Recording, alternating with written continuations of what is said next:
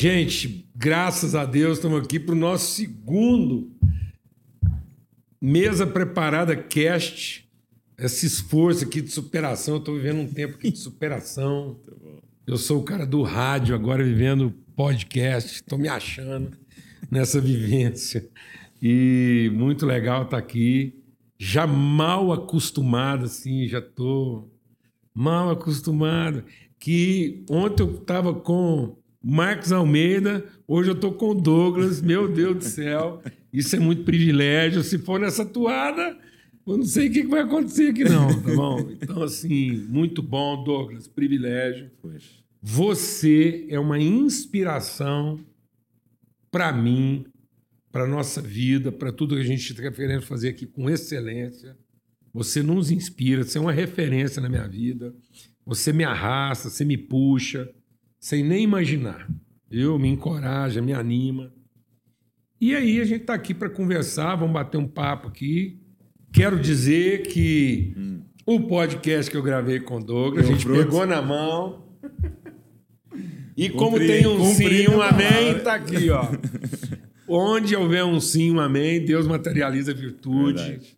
Alegria, alegria, assim. Para mim, alegria de saber que isso é um legado. Sim e vejo tá. que está fazendo sentido. Eu queria que você é, falasse é, um pouco. Primeiro, uma honra muito grande estar aqui. Prazer demais. Estou assim, privilegiado e feliz de ver você saindo da sua zona de conforto aí e, e deixando. Uma vez você me falou isso na conferência, né? Que o importante é a gente deixar o registro. E eu estava, é, até abrindo um parênteses, eu estava lendo um material é, de uns americanos tal, e ele. E, e o autor ali falou um negócio que eu nunca tinha parado para pensar. Que quem são os escribas de hoje? Né? São estes, né? É o, os do áudio, os do vídeo, são uhum. os escribas de hoje. Porque a próxima geração vai ver o que está acontecendo aqui, não tanto por registros escritos, mas por esses registros aqui, né? Então, é maravilhoso saber que isso aqui vai, vai ficar para muita gente acessar. Então, muito honrado. E do livro, assim, eu estou extremamente surpreso, porque é, o Larry Crabb é conhecido em um, um, uma área, mas não todo mundo o conhece, né? É... E a primeira tiragem esgotou. E eu estava viajando, então a gente não conseguiu fazer as propagandas e divulgar como a gente iria divulgar. E sem a gente divulgar da forma que a gente estava esperando, acabou a primeira tiragem. E aí a Val falou um negócio que eu acho que é pertinente. Ela disse assim: talvez seja uma mensagem que Deus quer enfatizar hoje. E quando Deus quer enfatizar uma mensagem, não precisa de marketing da forma que a gente faz, né? Ele vai levando, né? É. Que aquilo que é fruto de uma relação Sim. acaba tendo um uma potencialização muito maior. E para celebrar, meu Deus do céu, estamos aqui. Eles até combinaram, né? É, você viu que estamos lançando juntos aqui. E aquilo que é o testemunho, isso aqui é uma palavra testemunhal, não é uma, não é uma proposta né, acadêmica ou, ou uhum. é, é, teológica, no sentido assim da erudição, mas é um testemunho de vida, é um testemunho de uma vivência. Eu diria que se, se eu tivesse que categorizar DNA e propósito, hum. eu categorizaria na área das cartas. É uma carta. Ok. É uma carta à família, aos amigos, a quem quiser saber o que, que vai no nosso coração. Então, assim, seria uma carta escrita que foi Muito registrada. Legal. E um testemunho. E tivemos o privilégio. É, muita gente queria que a gente fizesse isso de outra forma mas eu acho que Deus estava assim, acho, não tenho certeza que Deus estava guardando uma relação. Sim. Porque a partir da relação, a partir do que a gente pode estar aqui, Sal Editor e Dizoscópio... É, muito linda. Isso, isso é o testemunho do que essa carta diz. Ok. Sem essa relação, talvez ela não tivesse a relevância e, e o testemunho de verdade que agora ela tem. Muito bom. É porque é, a parceria aqui na, no lançamento nosso é, ele materializa né, essa mensagem. Né? Não, não tinha como lançar sozinho, né? Exatamente. não faria sentido a mensagem. É, e assim, essa coisa da gente estar tá vivendo o que nós estamos vivendo, é, Deus tem sido tão misericordioso comigo que muita gente queria que eu escrevesse coisas. E eu tenho muita dificuldade de escrever, porque, como engenheiro, eu faço muita revisão do que eu escrevo e eu nunca termino. Entendi.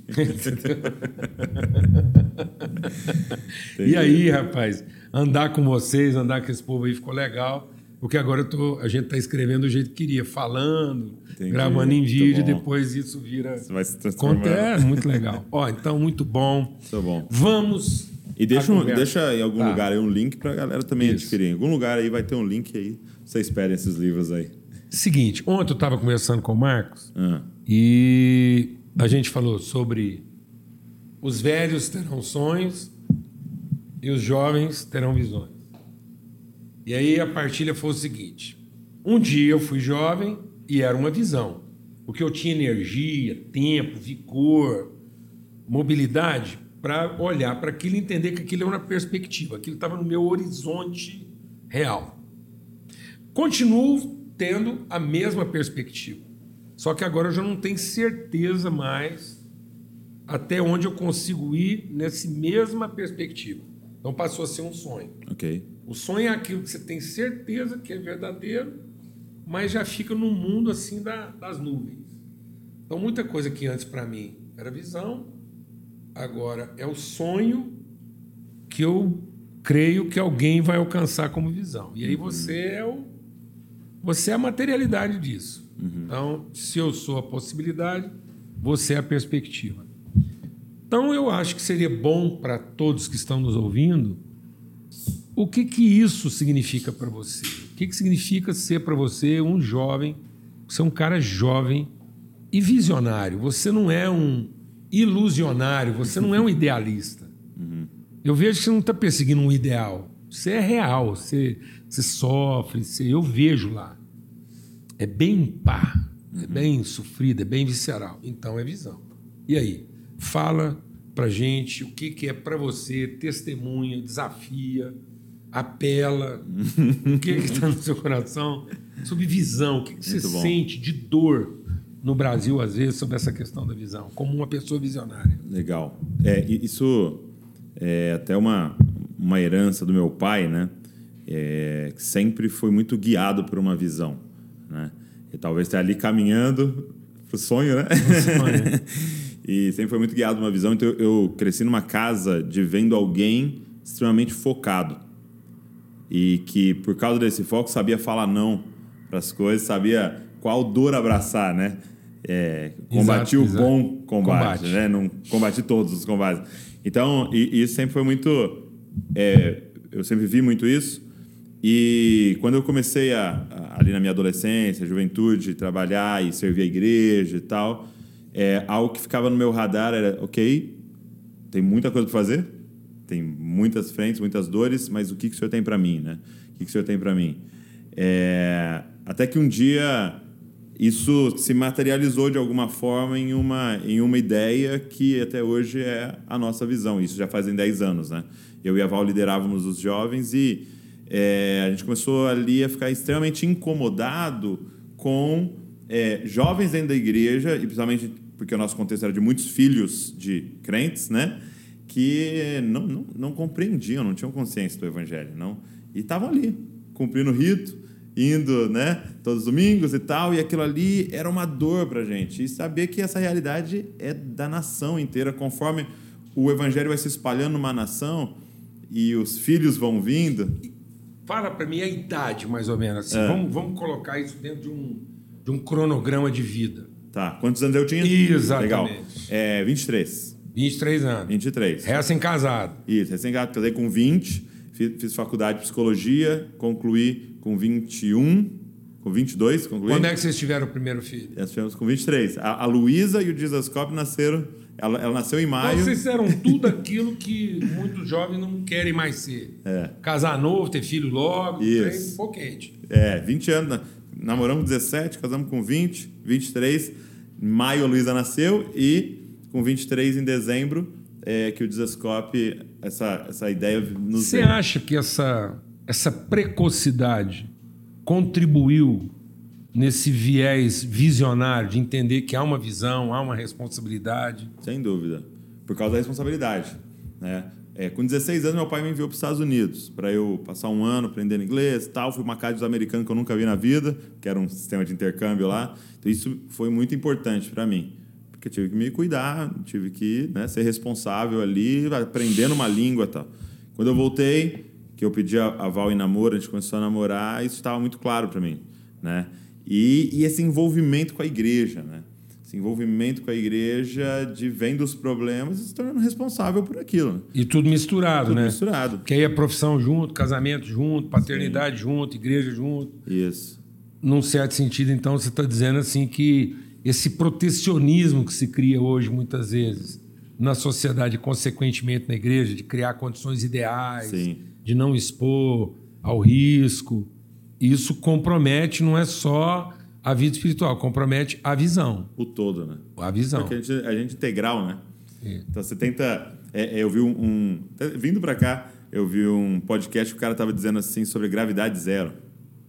Quando você tira a pressão de ficar algo te puxando para baixo, né? E ele falando desses astronautas que ficam alguns meses, né, nas estações espaciais, quando voltam tem que fazer fisioterapia, porque seus músculos estão todos atrofiados. É, parece que tem gente hoje que quer levitar, né? Assim, Exato. né? Uma espiritualidade de a pressão, né? levitação, exatamente, tirar a pressão.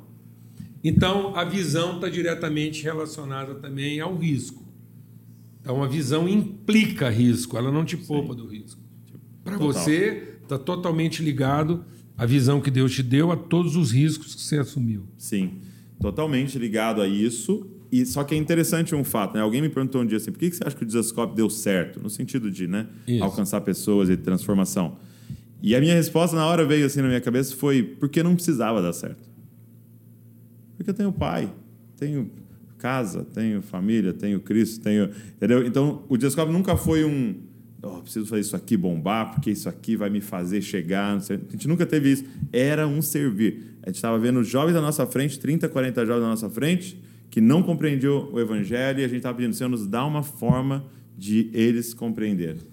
Entendeu? Nos Douglas, às vezes eu forma. tenho conversado com alguns jovens sobre isso e, e você tocou num ponto aqui que a gente tem que pôr luz nele. Né? Eu acredito que Uhum. seu testemunho é um divisor de águas.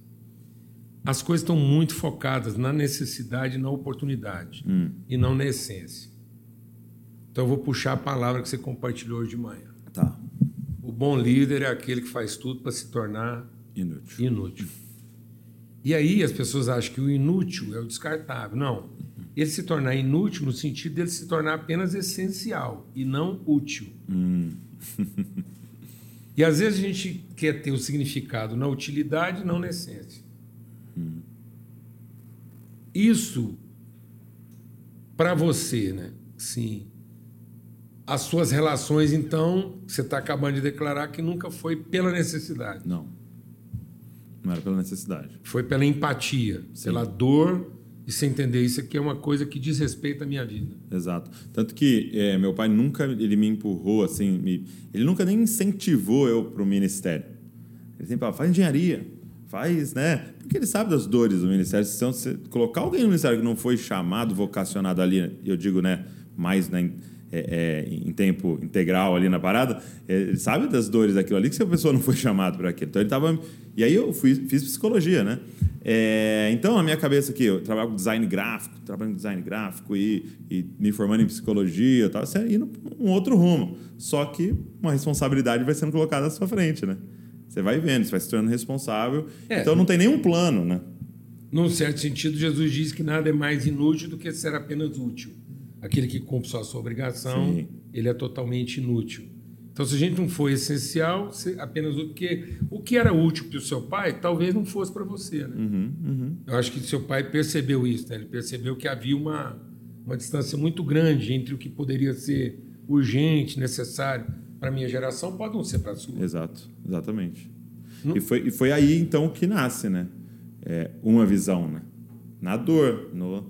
E, e é interessante isso, porque é uma transição, né? Do, que é algo muito comum para a gente como Brasil, da murmuração de, poxa, que isso, que droga, esses jovens não quer nada com nada, né? A vitimização. Aqui, ser líder de jovens assim, é muito difícil, meu Deus do céu, Val, vamos ver outra coisa e tal. A né? igreja que eu frequento é muito ruim. É, muito ruim. Os caras, pelo amor de Deus, tudo filho de crente, precisamos. ir- Entendeu? E para você transicionar para cá. E aí? Deus, o que o senhor tem para nós? O que a gente pode fazer com isso? Ajuda quem está ouvindo a gente aqui, Hum. quem está vendo, principalmente o pessoal que é da sua geração e da minha geração. Uhum. Que aqui vai resolver um conflito. Tá. Do jeito que o Douglas está colocando aqui, eu posso concluir, e aí você vai me orientar. que, na verdade, vocês são essenciais na vida um do outro e, no fundo, não são necessários na vida um do outro. Porque seu pai atua numa área totalmente diferente da sua Totalmente. e não há conflito de poder nem crise. Explica isso. Sim. Isso é real. Sim, sim. Não há. É, ele, ele, meu pai tem uma vocação, né, para as famílias e casais. A gente brinca, eu e a Val, toda vez que a gente atende um casal e tal, e tá ali no aconselhamento, a gente fala, meu Deus do céu, meus pais são heróis, cara. eles lidam com isso por opção, entendeu? E ele não te apresenta essa conta. Exato, entendeu? Ele não está se sentindo traído porque você foi cuidar de uma coisa que Não. aparentemente, em tese, não teria, Uhum. mas que são complementares porque são Sim. da mesma Eu lembro, eu lembro uma conversa que foi muito relevante para mim, né? Um dia, porque eu era gerente do ministério do meu pai, né? Como editora e os livros e tal. Eu era gerente lá, eu trabalhava, eu, e ele podia viajar tranquilo, porque ele tinha um filho lá dentro olhando todas as coisas, né? E o Desascope nasceu, eu fazia, trabalhava das 8 às 5, à noite eu fazia as coisas lá na internet e tal, gravava um vídeo. É, começaram a me chamar para compartilhar uma palavra em algumas comunidades, comecei a viajar em um lugar ou outro, dentro das minhas possibilidades. E aí um dia eu lembro que eu cheguei para ele e falei assim: vamos conversar, porque eu estou fazendo tudo mal feito. Estou fazendo mal feito aqui, estou fazendo mal feito a pregação, estou fazendo mal feito minha família, estou fazendo tudo mal feito, porque eu estou dividido, né? E como se a gente fosse pensar em comodidade, né? Eu estava pronto para obedecer. Ele falaria, poxa, vamos Seria então, vamos, vamos sim. dar uma diminuída aí nas viagens. Não, confortável para ele, né? Dar uma diminuída É, nas é. viagens. Vamos focar aqui no trabalho, né? O ministério, dava para ele espiritu- espiritualizar até se ele quisesse, né? Mas ele fez uma pergunta, ele falou assim: "O que te dá prazer de fazer?" Aleluia. E eu falei: "Cara, eu acho que eu nasci para pregar." Entendeu? Ele falou: "Então treina alguém aqui e vai." Na sua vivência lá, usando de novo essa vivência, essa forma como foi tudo construído num ambiente bem relacional e e visão Uhum. e tal, sempre aparece também assim. O povo tem uma expressão caipira aqui do interior que é espírito de porco, mas eu acho que não tem espírito de porco. Eu acho que existe porco é, endemoniado. Então sempre aparece um Em porco porco espírito. endemoniado, falante, Falante. para pôr uma areia nessa relação aí. Fala, não, mas cuidado, porque seu filho pode estar amanhã.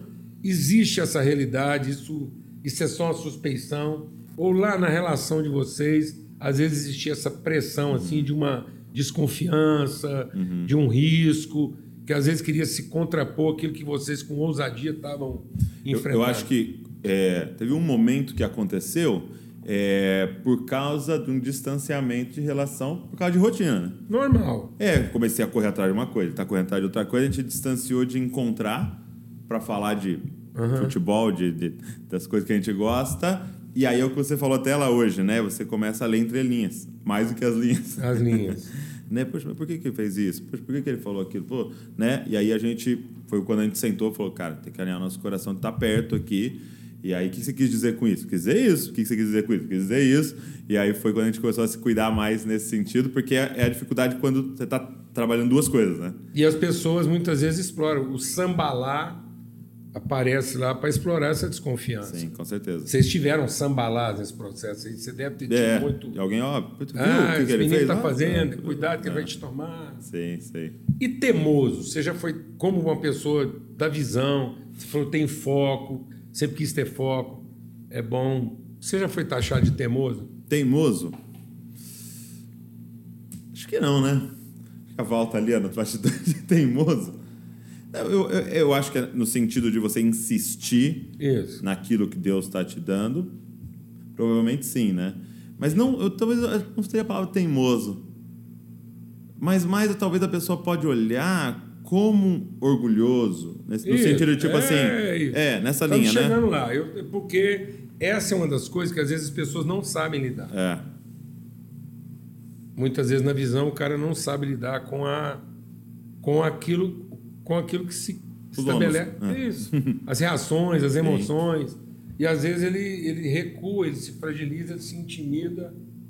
E, Sim. e você viveu isso, essa coisa assim de às vezes ser avaliado pela ideia de que não era nada disso. Exato. É, uma coisa que eu vivi muito foi essa questão do. Porque você está vendo um negócio, você né, começa a verbalizar sobre isso que você está vendo e que não existe ainda. Né? E aí você pode ter, tido, ter sido como orgulhoso porque você está se achando né, de algo que está falando, não, Deus vai fazer isso aqui. Isso aqui Deus vai fazer, isso aqui é grande, nós vamos arriscar, nós vamos alugar Embora, um lugar. Vamos... de fato, exista o risco do orgulho. Sim, com certeza. O risco do orgulho existe, existe o risco da apropriação. Todo. Sim mas é, é essencial. Mas por... uma segunda coisa que eu vivia o tempo todo era ah, tá fazendo isso porque é filho do pastor. É isso. Porque meu pai tinha algo muito relevante. Então, por exemplo, ele me colocava e até eu percebia que era muito para me esticar, né? Em situações para pregar em alguma coisa, um encontro de casais dele. Aí eu tinha quatro anos de casado e eu tava lá para pregar para aquele monte de gente muito mais velha, com 20, 25 anos. E era, era necessário os primeiros minutos ali eu tentando conectar porque parecia um nepotismo, né? Ele colocou lá, agora tem que ouvir o filho do pastor. É, exatamente. Vai, fala aí pra gente. Né? O pastor colocou ele aí. É. e aí ele está numa posição privilegiada, sim, ele está assim. É. E ali era muito legal porque eu tinha a oportunidade de revelar a minha vocação, porque eu falava muito diferente do meu pai. Até hoje, assim, eu sou muito diferente dele é, na forma de pregar, nas, nas é, nas ênfases, né? E tinha momento até que era confrontador para ele mesmo, a forma que eu pregava no próprio claro, evento dele, né? Normal. É, como você disse, como profeta, né? Exatamente. A nova geração puxando. É, e aí que eles começaram a perceber, não, não, não, é, acho que é, ele tem algo dele que ele vai carregar, né? A Val tá aqui, uhum. 23 anos, casado, pai. A gente sabe que o ministério do seu pai já tinha nessa época uma, uma, uma relevância, uma estabilidade mas você está lá assumindo seus próprios riscos. Visão e grana. Hum. Como é que ficava isso lá na sua vida? Porque é outra coisa que trava uhum. muita gente. A pessoa às vezes não sabe como colocar isso na ordem correta. Muito bom. E grana na sua vida. Porque hoje o povo olha, pá, fantástico, vendo não sei quantos ir, beleza. Hoje você roda uma, um orçamento que talvez uhum. você nem imaginou que ia Sim. rodar com tão pouco tempo. Mas lá, no comecinho, é, é grana de biscoito, tendo que virar ministério, não é, mano? É pão com mortadela tendo que virar estrogonofe filé. Então é o seguinte, é, é. e aí? Como é que foi isso, assim, para o cara da visão? Qual foi, assim, esse enfrentamento, o seu testemunho? Porque hoje tem muita gente visionária travou nessa área. Sim. E aí não rompe, não pisa na água. Uhum. E aí? Muito bom. É, eu, eu, trabalhava com o meu pai e, e, a gente tinha um salário fixo, né? Eu é, tinha essa estabilidade. É, até que chegou o momento em que a visão vai te engolindo, né? E, e Deus vai te pressionando cada vez mais, te dando oportunidades e as, e as, as é, oportunidades de ajuda, de servir que vai aparecendo na sua frente e tal, até que chegou esse momento dessa conversa com meu pai. Né? E uma das questões era essa, porque e aí? Vou abrir mão do salário. E nós vamos nos lançar agora nisso que Deus está nos mostrando, né? Qual foi a nossa, é, o nosso proceder em tudo isso? É tudo que nós vamos fazer relacionado a finanças tem que haver com a no... tem que ter a ver com a nossa vocação. Então a gente conseguiu unir as duas coisas. Então, por que, que eu vendo isso aqui? Entendeu? Não é porque isso aqui sustenta a minha casa. É porque isso aqui carrega a mensagem que a gente acredita como desascope. E, é, e isso aqui materializa a visão e nos faz chegar mais perto disso onde Deus está nos mostrando. Então, eu vou fazer uma pergunta, porque assim, eu, eu, gosto de fazer perguntas tá. que nos devolvem reflexão, assim que você falou. Será que isso aconteceu porque a gente uniu essas duas coisas? Será que isso aconteceu porque a gente uniu essas duas coisas? Ou será que porque, na verdade, elas nunca estiveram separadas? Deu certo não é porque a gente uniu, é porque a gente não desuniu. Não desuniu. Exato. Porque talvez o mérito não tenha sido de unir. Uhum. Talvez, na verdade, sua sacada tenha sido que você nunca... Separou. Separou. É, desde o início. Isso. Então... Então, assim, um exemplo simples, né? É, cara, eu percebo que os jovens que eu estou lidando ali, eles não têm assim aquele prazer de andar com a Bíblia. essa Bíblia aí. Prazer, sabe? Então eu percebi eles na faculdade, eles tiram meio tímido, assim, dá uma olhada tal, né? Olha no celular para não parecer que tá vendo a Bíblia. Eu falei, vamos fazer uma Bíblia bonita, assim, que. Entendeu? Aí nós fomos lá. E aí, é só que a gente não tinha dinheiro. A gente não tinha dinheiro. Aí eu fiz 50, eu mandei fazer 50 capas de Bíblia assim, mas no, só o papel. Isso. Aí chegamos em casa, nós colocamos papel contact na Bíblia, assim, no, no papel, compramos 50 Bíblias e encapamos. Aí a gente vendeu no Facebook. Bíblia de Zascope feita à mão. e enviamos. Cara, entendeu? Nós fizemos em casa. Claro. Aí vendemos 50. Pegamos aquele dinheiro lá e fizemos outra 100. Entendeu? Até que a Mundo Cristão me vendeu 500, que aí eu mandei na gráfica arrancar a capa da Mundo Cristão e colocar uma capa de Zascope. E aí distribuímos. Aí depois a SBB, Sociedade Bíblica, falou: não, vamos fazer. E aí, olha que interessante. Eles nunca tinham feito uma capa toda colorida. Teve que aprovar lá no conselho da SBB mundial para deixar fazer uma capa colorida. Então você acabou influenciando um padrão de comportamento. Hoje em dia, numa das organizações mais tradicionais. Sim, eles não vendiam capa, é, Bíblia de capa dura, era só promocional para quem ia fazer evangelismo. Hoje é um segmento deles, a capa. Entendeu? Por quê? Porque uma outra coisa que a gente começou a trabalhar, rabisca a sua Bíblia. Risca toda ela, porque essa é a Bíblia de 2022. 2023 você precisa pegar outra e começar tudo de novo com coisas novas que Deus vai falar com você. Fantástico, então era uma Bíblia mais barata para um ano, que antes a gente pegava uma de luxo sem para ter para a vida, né? Então era isso, era, era tipo qual é a necessidade e isso trazia recur os recursos. Agora algo que foi muito importante foi quando assim que eu saí é, do, do ministério do, do, do, meu trabalho com meu pai e a gente começou o Desascope é, já assim full time nisso, o, um amigo que hoje está no Canadá, o Marcelo, ele me ele conheci ele num curso tal, ele falou assim: "Eu vou lá dar uma consultoria para você". E dá uma consultoria para grandes empresas. E ele sentou com a gente e ele usou uma outra linguagem para isso que a gente está falando de visão. Ele usou a linguagem de um autor chamado Simon Sinek do porquê. Ele falou, Douglas, tem o porquê, tem o como e tem o quê. Exato.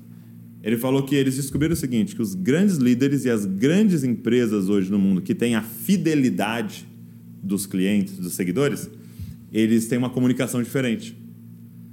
Ter, a comunicação deles é de, do centro para fora, é do porquê para o quê. Então isso foi fundamental para a gente, porque aí a gente sentou como equipe de Desascope e a gente escreveu o porquê do Desascope. Então a gente tinha clareza, isso aqui é a nossa visão. Por incrível que pareça, grandes corporações, ao contrário do que muita gente pensa, ele está investindo mais na relação do que no produto em si. Sim. Por mais que o marketing pareça ser um marketing do produto, na verdade ele está ele tá fidelizando a relação. A relação. Ele está dizendo, ó, confia na relação que nós vamos sempre te entregar o que a gente comprometeu. Sim. E às Isso. vezes a gente acha que é o marketing, né? que é uhum. é o, o produto em si, e é a relação. E o que você está dizendo é exatamente isso. Né? Vocês entenderam que a coisa tinha que ser mais uma fidelidade relacional. Sim e o produto depois ele pode até mudar, ele pode ter. Não, e, isso foi muito legal porque nos abriu um leque de possibilidades e não nos, nos travou. E, e, tem um exemplo que é muito bom do, do próprio Simon Sinek. Ele, ele faz assim, um paralelo entre a Apple e a HP. Aí ele diz o seguinte, que a HP um dia lançou um Palm Top. Lembra Palm Top? Claro. Antes do, do, do Eu tenho celular. guardado. Eu tenho guardado. Palm Top. E lançou MP3 HP. E aí ele disse assim que o mundo falou assim: não, não, não, não podemos, a gente não quer. Por quê? Porque você sempre divulgou para a gente o que você faz. Impressora. Eu, nunca, eu não sei qual é o seu porquê. Eu conheço você por um o quê. Exatamente. Entendeu? Então, por quando um você veio com outro o quê, eu não quero. É um benefício, ele falou, é agora, como que uma empresa como a Apple, que é uma empresa, era uma empresa de computador, consegue lançar um celular, um relógio, Estão me dizendo aí que daqui a pouco vai ser um óculos e o mundo inteiro compra. Foi porque eles nunca divulgaram o que eles faziam, mas o porquê que? eles faziam. Então, por e exemplo, por o porquê né? deles é inovação. É inovação. Então, se um relógio vai ser inovador, eu digo sim. Se o celular vai ser inovador, eu digo sim. Se o computador vai ser inovador, eu digo sim. As possibilidades vão se abrindo. Então, foi isso que a gente fez. Eu lembro que um dia é, o Davi, meu filho, né, tem oito anos. Ele estava fazendo trabalho da escola e o trabalho era da profissão do pai dele. e aí ele veio me perguntar: e aí, que, que, qual que é a sua profissão? Eu falei, ó, filho, tem, tem vários aí. Você pode pôr pastor, né? você pode pôr empresário, né? Você pôr youtuber. Pode... Eu fui falando tudo pra ele. Aí ele falou, vou pôr youtuber.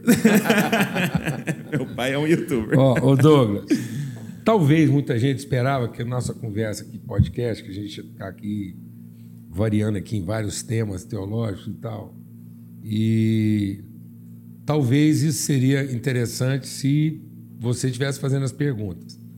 Mas eu, ao contrário, agora, como eu estou fazendo as perguntas. o jogo virou? Não, é porque eu, eu, eu, é, é, eu, eu queria que todos sentissem que nós estamos conversando aqui sobre teologia aplicada. É. Você é um exemplo de teologia aplicada. Quando eu te ouço falando sobre teologia, é uma coisa. Uhum. Mas aí eu vou escutar os podcasts lá da, Uhum. da Jesuscope. Tá bom. Nesse aqui, eu queria oportunizar para todo mundo uma teologia aplicada. Ok. Alguém real. Alguém que está aqui falando e que já assumiu aqui, que já, a gente já conversou que, como um visionário, você pode ser taxado de orgulhoso, é, de interesseiro, de despótico, e lidando com grana igual você lidou, até como irresponsável. Uhum, uhum. E, de fato, pode ser tudo isso mesmo. Sim. A linha é fina. é fina. O que faz a diferença é se é, de fato, uma visão ou um interesse. Uhum. Né? Então, imagino que você passou por tudo isso. Teve gente que falou assim: você está louco, já se viu, isso vai ser demais. Enfim, e agora eu queria avançar na nossa conversa, porque você citou isso lá hoje. Você citou o caso lá de Davi e Salomão, Uhum. e que Deus fez a promessa para Davi, e depois, na hora H, virou para Davi e falou assim: ó, beleza, eu te fiz a promessa, mas agora na sua vida é sonho, e visão vai ser na vida de Salomão. é. Você vai dormir sem saber se ficou pronto e ele vai viver no desafio de terminar. Então isso é bem diferente, né? Eu durmo na esperança de que vai acontecer, mas às vezes eu não vou acordar para ver e você e os filhos estão lá agarrados, levantando todo dia e às vezes nem dormindo para fazer acontecer. Quando Davi vai fazer o discurso de entrega para Salomão, ele fala uma coisa que seria incabível na transição agora, na transmissão de qualquer liderança hoje, eu acho que. entendeu? Davi chega para todo mundo e fala assim: gente, quem vai fazer aqui agora é meu filho Salomão, ele vai fazer algo que é grande e para Deus. E ele é jovem e inexperiente. Isso não combina, né? Uhum. Uhum. Você viveu essa realidade assim, sentir o cara inexperiente e imaturo para fazer uma coisa grande e para Deus. Sim, totalmente. Totalmente. Isso aí é a descrição perfeita assim, da, do sentimento que você tem diante disso. entendeu? Diante da visão, diante do que Deus está te No mostrando. fundo, as pessoas temem as dores, né? os, os inimigos de fora. Uhum. Mas no fundo, eram suas lutas de dentro. Eram as lutas de dentro, com certeza. É, e, e era aquela luta constante, de forma muito prática, na hora de ministrar. Entendeu? Na hora de ministrar era sempre essa voz interna dizendo: Mas você é jovem e inexperiente. Mas aqueles ali sabem muito mais que você. Aqueles é, é, eles deveriam estar aqui ensinando, você deveria estar lá sentado. Né? Até um puxão de orelha que você me deu quando você foi lá, né? Senta nas mesas como pai. Pai de filho pequeno. Exatamente. Mas não pai. Mas né? pai. Mas um dia Deus ministrou muito meu coração disso, querendo, falando sobre isso. Tipo assim, em algum momento você tem expectativa que é você que vai fazer? Porque essa mesma voz que está preocupada com as vaias é a voz que vai me querer fazer abraçar os aplausos, né? Você se considera alguém totalmente liberto disso isso ainda te perturba às vezes? Não é que perturba no sentido de perturbar. Dependendo do desafio, você ainda ouve essa voz assim para alguma coisa ou se, se considera alguém É, não é- hoje não mais, viu? Não, né? Não. Sim. Que nem hoje aqui, né? Isso. Hoje aqui eu vim preocupado, assim. Mas a minha preocupação era assim, eu, não, eu quero servir, quero servir. Pronto. com- E, e, e vocês me ensinaram muito. Isso. Então eu fui, hoje assim, chegou um momento que eu falei assim, ó, vou repetir de volta para eles o que eles me ensinaram. Glória a Deus. Com a linguagem que o Senhor me deu. e relembrá-los. Ontem eu fiz uma pergunta para o Marcos e eu quero repetir ela para você. Nesse aspecto de tudo que a gente está conversando aqui. Paulo diz assim: Sede meus imitadores como eu sou de Cristo. E aí, a visão é uma perspectiva, ou seja, eu estou vendo algo que está no horizonte, que é real, que é visível, que está materializado. Quem tem a visão, mais do que ter a perspectiva, ele passa a ser a perspectiva de quem vai ter a visão através dele. Ok. Uhum. Então, maior do que o desafio de ter a perspectiva Uhum. é se tornar a perspectiva de alguém. Isso é uma responsabilidade muito grande, porque Muito. hoje você é a perspectiva de alguém. Sim, Muita gente está olhando para o seu ministério e está vendo você como referência. sim. Você se assume uma pessoa imitável. Olha, na posição que eu tô, sim. Eu, né? eu, eu só estou porque eu tô E dizendo. tem outra? Vem, vem atrás. Não tem outra. Então, pronto. Não tem tipo nenhuma Então opção. você é uma pessoa imitável. Sim, Isso não quer dizer que você seja infalível. sim, exato.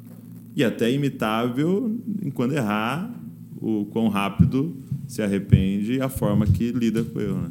E isso talvez seja uma paranoia. A pessoa acha que para ser imitável ele tem que ser infalível Sim, e não. é, é, ele, ele, ele, ele, ele, Paulo diz lá, né? Você vai lá ordenar presbíteros que sejam. É. Irrepreensível? Irrepreensível. E aí, o irrepreensível é aquele que tem compromisso, né? Mas não quer dizer que ele não falhou. sim. Quer dizer que ele não precisa ser repreendido para se arrepender, né? Que Ele deixou tem- nada para trás, né? Exatamente. E isso é um dilema. Sim. Você percebe isso no meio da juventude, assim, esse medo de ter que sofrer uma censura e confundir o irrepreensível com o infalível. Total. Porque a gente está muito assim agora no momento Porque da, você lida com isso. Você está bem mais perto da dessas ponta, né? pessoas que olham para você e ficam, às vezes, querendo te imitar no pior sentido. Né? Uhum. E não imitar você no enfrentamento que você tem com você mesmo. Então, tem muita gente que não te quer imitar, te cobiça. Uhum, Você entende o que eu estou dizendo, né? Uhum. Quer fazer o que você faz, ter o que você tem, chegar onde você chegou. Mas agora nós estamos falando da pessoa imitável. Sim. É, isso é muito real, é, com, principalmente com a galera que eu trabalho, porque a gente estão é, imersos numa cultura da, da performance, né? Do, Isso do é real, aparente. né, Douglas? Isso não é uma suspeição. Não, é aparente. Você que está lá, você tem aí, você é novo, muito jovem, é real, Real. uma cultura de desempenho. Total, total. E, e é, é o que um, um filósofo diz, eu esqueci o nome dele agora, da Sociedade do Cansaço. Ele fala, as coisas pioraram, porque você fala, poxa, antes a gente tinha esse senhor dos escravos, né? A gente fala, pô, fomos libertos, né? Mas agora o senhor dos escravos mudou para dentro de você.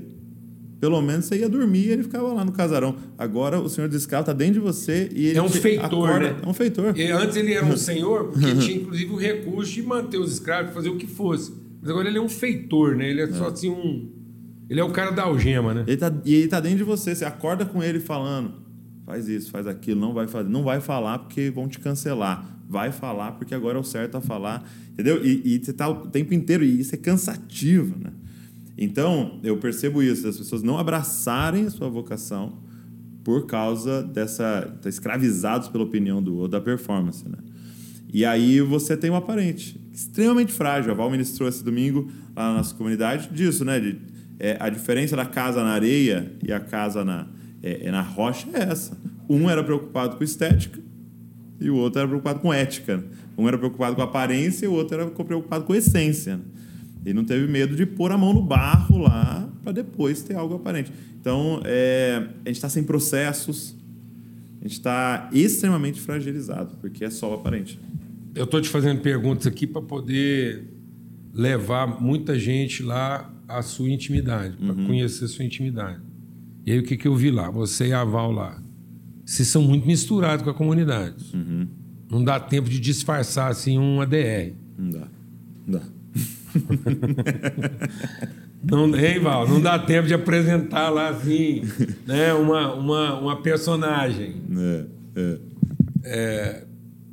O que, que você me diz disso, assim? Essa é, é, é possível ser o cara da visão, ser o líder, chamar tanta responsabilidade e ao mesmo tempo assim assumir o risco de ser a sua, a sua atividade exposta nesse nível?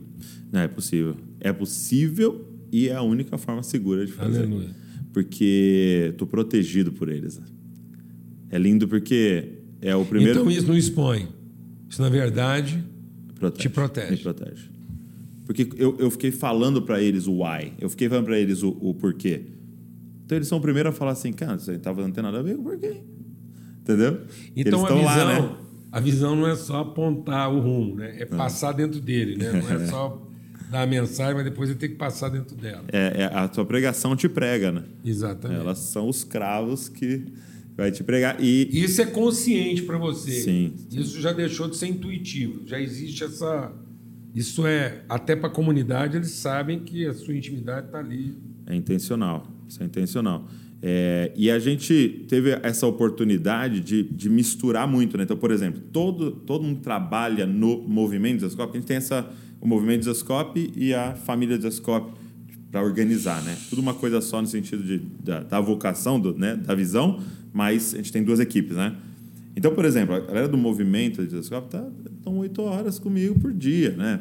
Eles sabem como eu pago imposto, como eu pago salário, como eu, eu negocio com o cliente, como eu. Sabe tudo. Entendeu? Então, eles estão dentro de tudo, com, a- com as planilhas todas abertas. Eles, eles têm a- a- acesso ao meu Instagram, eles sabem o que, que é- quais conversas que tem no DM. Às vezes alguém pega o meu WhatsApp para responder pessoas. Se quiser, ele vai entrar E numa mais do conversa. que isso, a, a Val está lá o tempo todo, eles estão conseguindo ver as inflexões Tá dela. vendo? Também a Val, tá vendo? a Minha A mudança de cor, temperatura, tá tudo lá, né? tá tudo lá.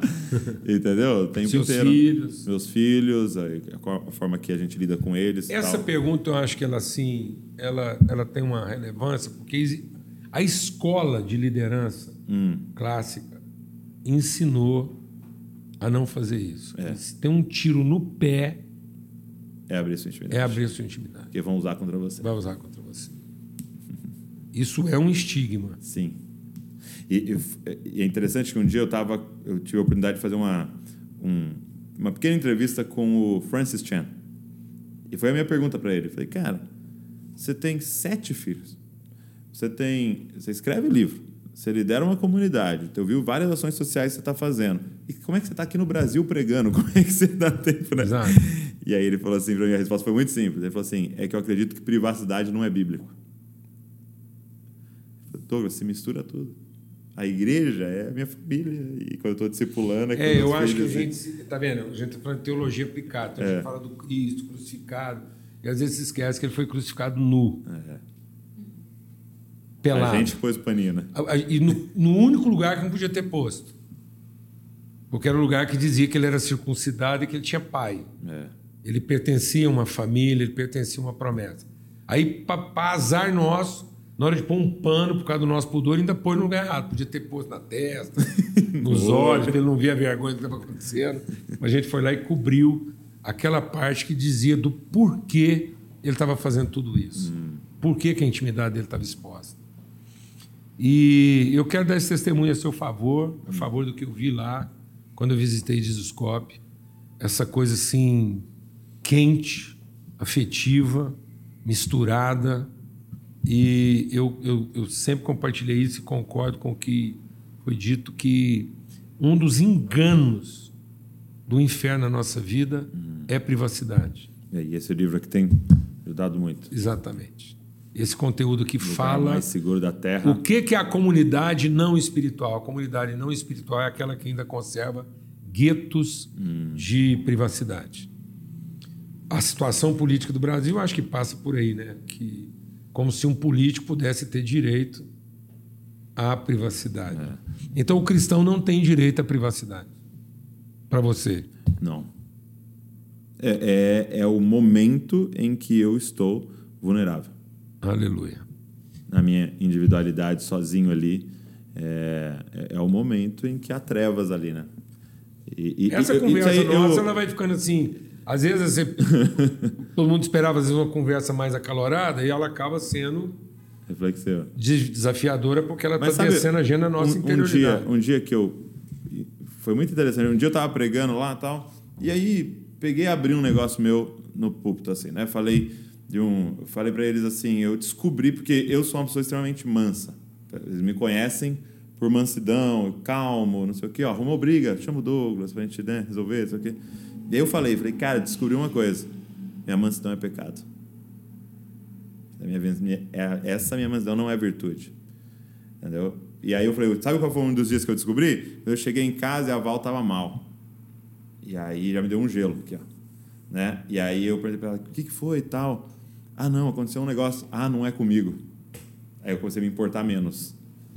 Ela então tá não era porque... uma mansidão, era uma passividade. Exato, sim. era um quero que estar bem com todo mundo, Você conseguia se manter todos. passivo Exato. diante de situações que às vezes exigiam de você até uma energia exato, maior. Exato. E, e, e, às vezes falar uma verdade e não ter falado. Então isso te libertou para ser também um pouco mais enérgico na relação. Total. E aí eu, eu falei no, no púlpito, gente, descobri que isso aqui era puro orgulho, pura vaidade, puro amor a mim mesmo e tal. E, e a forma isso. de evitar a chapa quente, de evitar é, total, o, lugar total, do desconforto. Do desconforto, era um é, egoísmo, né? a gente percebe que hoje, no meio da liderança, existe essa coisa, esse meio. Né, essa coisa da. E aí, a hora que isso vem, vem às vezes da pior forma. E aí, e, e, o que foi muito interessante, né? Um, um rapaz que caminhava com a gente, ele encontrou com outro líder para almoçar e falou assim: Cara, deixa eu falar um negócio pra você. Eu, eu ia sair da igreja. Aí ele falou, sério, o que aconteceu? Por quê? Ele falou, cara, porque é tudo muito certinho, cara. Eu, eu, eu entrei na igreja, é tudo muito certo.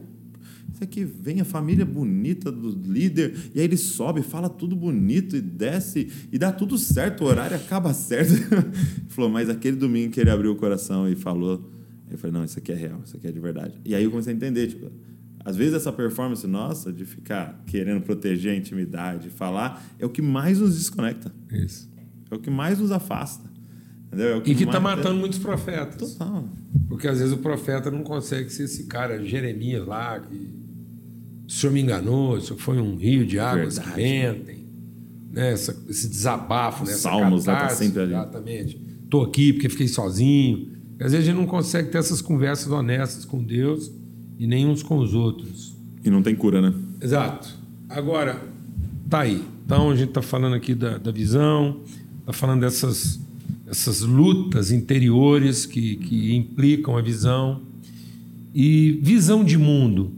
Eu vou te falar, eu quero ser pressão na sua vida. Hum. Eu, desde que eu te encontrei lá, mais do que assim. Agora vamos falar lá do povo de Zuscop, não é da, do ministério de Zuscop, é. que alimenta todo mundo e tal. Essa congregação, essa comunidade. Bragança Paulista. Bragança Paulista a gente consegue orar, incentivar, pressionar, estimular, o que for preciso, para que isso também seja uma vivência replicável, para que essa semente, não como, como Bragança, até porque Deus deu um nome para vocês que vocês não vão poder replicar. Isso é lindo. Como assim? É Bragança Paulista, não tem jeito. Como é que você vai chamar uma igreja Bragança Paulista lá no Ceará? Não, é, não dá, né? Então você vai ter que é descobrir outra coisa. Então... Mas tem gente, você sabe que tem gente que quase faz isso. É, né? Então, aí, aqui. Há no coração de vocês essa replicabilidade, esse entendimento de colocar filhos, pessoas uhum. e, e mundo. Qual a sua perspectiva de mundo, assim, em termos da, da visão que Deus deu para vocês? Brasil e mundo. É, é isso, Deus tem nos esticado nessa última temporada, partir da nossa relação e, e receber algumas palavras bem pontuais essa última. A gente tirou um sabático, né? Foi muito importante para gente. E assim, confesso que é, a minha visão, talvez por conforto, não queria alcançar isso, né? Você quer servir ali em Bragança, tá tudo lindo, vamos ali, né? Tem, tudo funciona, tudo já funciona, aperta todos os botões. Botões, já sabemos o caminho, não precisamos de Waze em Bragança, sabe? A gente sabe chegar em todos os lugares. Mas Deus tem falado muito com a gente sobre outras nações, sobre outros povos, sobre nos dar uma mentalidade global. É, e, e, e porque é a vocação do Brasil, né? É, o Brasil é o lugar onde a gente pode entrar em todos os lugares. A gente não tem cara, a gente não tem nada. Eu estou falando isso com você, não é só para fazer a pergunta, Sim. mas é para publicamente, aonde esse podcast for, do mesmo jeito que a gente foi terminando o nosso podcast lá e apertar as mãos e está aqui a materialidade. Sim. Eu queria apertar, apertar a mão do que aqui? De novo. falando agora sobre nações. Ok. aquilo que vocês representam para o Brasil em termos de estímulo e referência pode também ajudar a liderança mais jovem Amém. a entender a relevância disso em outras culturas, outros contextos. Então eu queria ser um agora fazer o inverso. Aquele dia eu falei de um sim e você foi o amém. Fala que você quer ir para as nações, que Deus está te incomodando sobre isso. Fala. Sim, Deus, Deus tem, tem nos falado sobre a igreja brasileira ser protagonista. A gente, por muito tempo, ficou importando coisas e copiando, até um pouco da nossa orfandade, né? E da gente achar que a gente não, não tem coisa boa aqui, tem que ficar importando e tal. E, e eu tive a oportunidade de ir em alguns lugares e vendo é, eles repetindo exatamente as mesmas coisas lá e, e- e simplesmente copiando o que estava lá. E isso começou a queimar no meu coração, que a igreja brasileira está de pé e a gente pode servir o planeta. A gente carrega algo que o planeta está sedento, precisando, a Europa está clamando, né? E eu acho que é até uma responsabilidade nossa, né? você pensar o caminho, né? Jerusalém, né? Ásia, Europa, Estados Unidos, Brasil. E agora né? voltar, né? Vamos devolver, pô. Vamos. Entendeu? Mas não ir para os Estados Unidos e fazer uma igreja americana. Ir para os Estados Unidos e fazer uma igreja talvez em inglês, mas com isso, com isso aqui que a gente vive, essa relação, esse fogo, essa, né? E, e ir para a Europa e servi-los e amá-los e plantar igrejas relevantes lá que vão servir e daqui a pouco para a Ásia. Então, assim, assim, a gente tem palavra para o Japão, tem palavra para Tailândia, China, aí tem muito forte palavra para Portugal, entendeu? E uma base, algo nos Estados Unidos. É, para isso, Deus tem colocado no nosso coração uma escola, é, em Bragança mesmo, de, de fomentação ali de líderes. Então, assim, é o que nós vamos fazer. É o que nós vamos fazer. E eu tinha uma cabeça assim há um ano atrás, né? É, até um ano atrás. Era, cara, a gente quer viver algo apostólico. Como diz a escola, a gente entendeu. A gente tem uma vocação profética apostólica, então eu vou enviar. Vou enviar todo mundo. Aí Deus falou com a gente: não, Não. o ministério apostólico, o líder vai. É, E agora a gente está aí, né? é isso? É isso. Amém. Amém. Era só isso que eu Amém. Então esperando você terminar. Amém. E agora, do mesmo jeito que você fez com a gente, É. eu te entreguei um sim, você pegou tudo que você tinha lá e você conhecia as relações e colocou à disposição. Toda a nossa herança, tudo que a gente sabe conhece, as relações de mundo que a gente tem, são seu legado. Amém. Para essa visão que Deus colocou no seu coração. Amém. Nós queremos colocar tudo que a gente sabe, Amém. os contatos, as relações que a gente tem, para que isso se cumpra. Para que esse gen não é só o que vocês fazem, é o que você aqui hoje, e aí eu não estou falando do Douglas, mas você aqui hoje, como genética espiritual, é essa genética que a gente quer colocar nossa vida Amém. a serviço para que isso seja inseminado em todos os lugares. Essa genética replicada. E é isso. Então, é, agora fala para nós qual é a conta que a gente tem que pagar. Me ajuda a conversar com os velhos para ajudar a pagar a conta. Usa.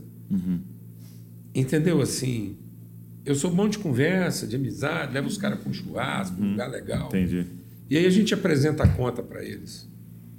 Tá bom? Eu acho que é, a maior dificuldade que a gente vive é porque a gente viu os nossos pais e avós extremamente focados em segurança. Entendeu? E, e para isso que Deus está nos chamando, como nações, não tem segurança. Isso. tem segurança financeira, não tem segurança familiar, não tem segurança de que vai dar certo, vamos viver humilhações, vamos viver as coisas. Então, é, eu acho que a gente precisa de uma retaguarda. De alguém dizendo assim, vocês são jovens, inexperientes, mas não importa, a gente está aqui, a gente sabe que a força está com vocês. É o que o Davi fez. Exato. Pô. Porque- O patrimônio que nós acumulamos era para ser gasto nisso. Porque quando você me fala um negócio desse, me treme por dentro. Porque eu sei que eu não consigo, no sentido Douglas humano. Mas aí, Como assim eu vou influenciar um país que não é o meu e tal? Entendeu? Então, É, e é, e é, eu acho que é aí, é, é aí no jovem inexperiente que é a grande questão, porque eu dependo completamente de Deus, é na nossa fraqueza que Ele vai fazer. Eu acho que o engano é eu consigo, eu vou fazer isso aqui, isso aqui é a fichinha para mim, entendeu? Então, eu acho que a gente precisa de uma retaguarda, sabe, de, de, de pais. Eu diria, a gente precisa de pai. Pai que está falando assim, vai, se errar, tô aqui, vamos pagar essa conta junto, aí tenta de novo, se errar, tô aqui, vamos pagar essa conta junto. Então eu tenho essa retaguarda ali, sabe? É, como eu disse, não precisa dar certo. Porque a gente tem a relação, a gente tem a amizade, a gente tem é, é para quem voltar, entendeu? A gente tem, sabe? Então, hoje, assim, eu acho que se eu pudesse falar algo para a geração é, é passada, vamos dizer assim, né? É, dos nossos pais, é isso. Poxa, acredita na gente. Mesmo a gente fazendo algo que vocês não vão entender. Né? Então, eu vou te falar uma coisa. A gente ter isso aqui num, na sua dimensão profética tá. própria. Isso não é só elucubração, nem viajação. Seguinte, esses pais, alguns deles já têm se encontrado. Já existe sim, sim. algo acontecendo. O Eliseu está sentado aqui com a gente, filho do Alfredo. E eu tenho certeza, conversamos lá com o Alfredo, tudo que ele fez na vida só vai ter sentido se ele puder ser para isso. Uhum. Os irmãos estão aqui do Rio, todo mundo com quem a gente conversa, os amigos que eu tenho, eles finalmente estão entendendo. Já temos amigos na Europa, irmãos, já de mais idade, que agora eles têm segurança de saber assim: não, nós estamos aqui juntos, vamos segurar essa onda, é daqui para frente. Uhum. E eles são dispostos a pagar essa. Então, isso já é. Amém. Então, dediquem-se à popressão. Beleza. Apresentem. Comecem a apresentar essa conta. Converse com seus amigos. Façam agenda que tenham isso de forma não mais como uma possibilidade, okay. mas como uma visão de fato. Uma agenda factível, intencional, com, com um programa definido, com conversas claras e não mais no âmbito da, da, da fantasia ou de, uma, de um uhum, ideal. Em nome de Jesus. É uma visão. Ok. E eu, eu conheço homens hoje que estariam dispostos a, a pegar o que têm, o que viveram e colocar dentro desse propósito. Já estão fazendo isso. Então a gente sai daqui com esse testemunho, com esse empenho. Amém. Amém? Amém. Representamos aqui juntos nesse podcast esse compromisso. Pais convertidos aos filhos e filhos convertidos aos pais, para que finalmente a gente não veja a terra ser ferida de maldição. Amém. Valeu? Valeu. Privilégio é o seguinte. É. Nós mandamos fazer uma canequinha, mesa preparada, você está recebendo uma aí. E tanta coisa legal Obrigado. acontecendo. Dá aqui essa caixinha aqui. Não balança demais, não, porque é o seguinte. É essa caixa que representa a caneca da Val. Entendi. Porque o que Deus uniu não separe o homem. Então ela vai levar uma. Só que a caneca não está física, Entendi. mas está devidamente representada. Então, viu, Val? Vai aqui ó, também. A sua caneca A sua caneca. Tá okay? chegar. Compromisso. Valeu, privilégio, obrigado. muito obrigado. Muito bom. Alegria ter tanta gente aqui. Uma mesa de fato, você uma vê, né? É uma mesa de fato. E de verdade, muita honra estar com todo mundo. Valeu, hoje à noite estamos com você aí. Estamos juntos. Viu? Benção. Fica na paz, uma grande alegria.